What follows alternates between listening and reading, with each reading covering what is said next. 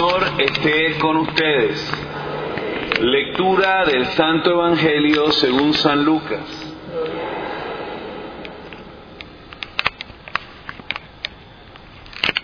En aquel tiempo caminaba con Jesús una gran muchedumbre y él, volviéndose a sus discípulos, les dijo, si alguno quiere seguirme, y no me prefiere a su padre y a su madre, a su esposa y a sus hijos, a sus hermanos y a sus hermanas, más aún a sí mismo, no puede ser mi discípulo. Y el que no carga con su cruz y me sigue, no puede ser mi discípulo. Porque, ¿quién de ustedes si quiere construir una torre, no se pone primero a calcular el costo para ver si tiene con qué terminarla. No sea que después de haber echado los cimientos no pueda acabarla y todos los que se enteren comiencen a burlarse de él diciendo, este hombre comenzó a construir y no pudo terminar.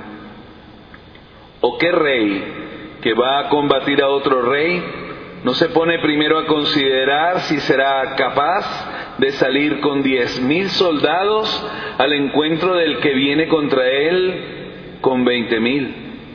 Porque si no, cuando el otro esté aún lejos, le enviará una embajada para proponerle las condiciones de paz. Así pues, cualquiera de ustedes que no renuncie a todos sus bienes, no puede ser mi discípulo. Palabra del Señor.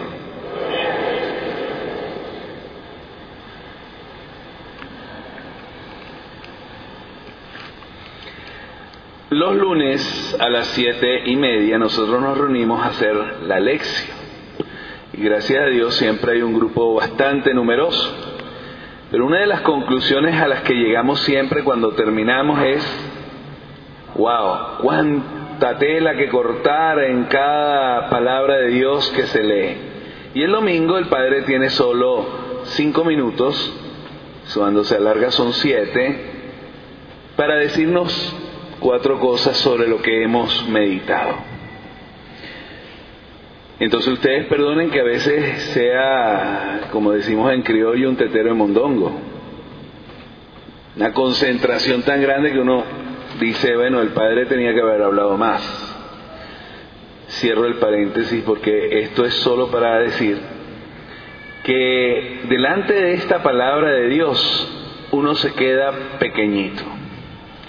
Si el hombre mirando al cielo y viendo los días aclararse, empieza a pensar de que Él es el centro del universo, si él, viendo los animales, se encuentra a sí mismo perfecto, terminaríamos por decir que es un narciso, alguien que se cree realmente el ombligo del mundo.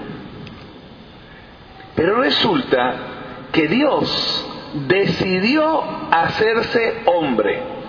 No decidió hacerse toro, no decidió hacerse ángel, no decidió hacerse trueno, decidió hacerse hombre, es decir, de carne y hueso como tú y como yo. Eso que parece tan obvio porque todos hemos leído la historia y ya vimos la película, no es para nada obvio. Eso nos convirtió a nosotros en el centro de la creación. Entonces cuando Él dice, el que no quiera cargar con su cruz no es discípulo mío, no nos está diciendo, epa, carga tú la cruz para yo ir bien cómodo. No, él por primero cargó la cruz. Es más, la pesada cruz que le pusimos nosotros sobre su espalda, nuestros pecados, no los suyos. Y eso es mucho decir.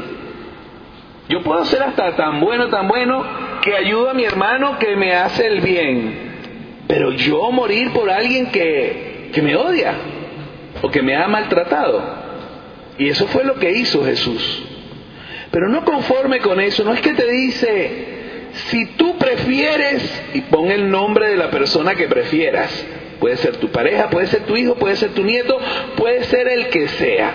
Si tú lo prefieres a él antes que a mí, no eres digno de mí. Oye, qué fácil decirlo. Pero es que él no prefirió a su mamá. ¿O no nos dimos nunca cuenta que la dejó atrás? Que la encontró después en la cruz. ¿O él prefirió a su papá? Ni siquiera prefirió a Dios Padre. Hizo la voluntad del Padre que no era nada cómoda. Porque tenía las cosas en su lugar, bien puestas. Entonces, cuando Él te dice algo, no te lo dice para que tú lo vivas, lo vivió Él por primero y le costó sangre.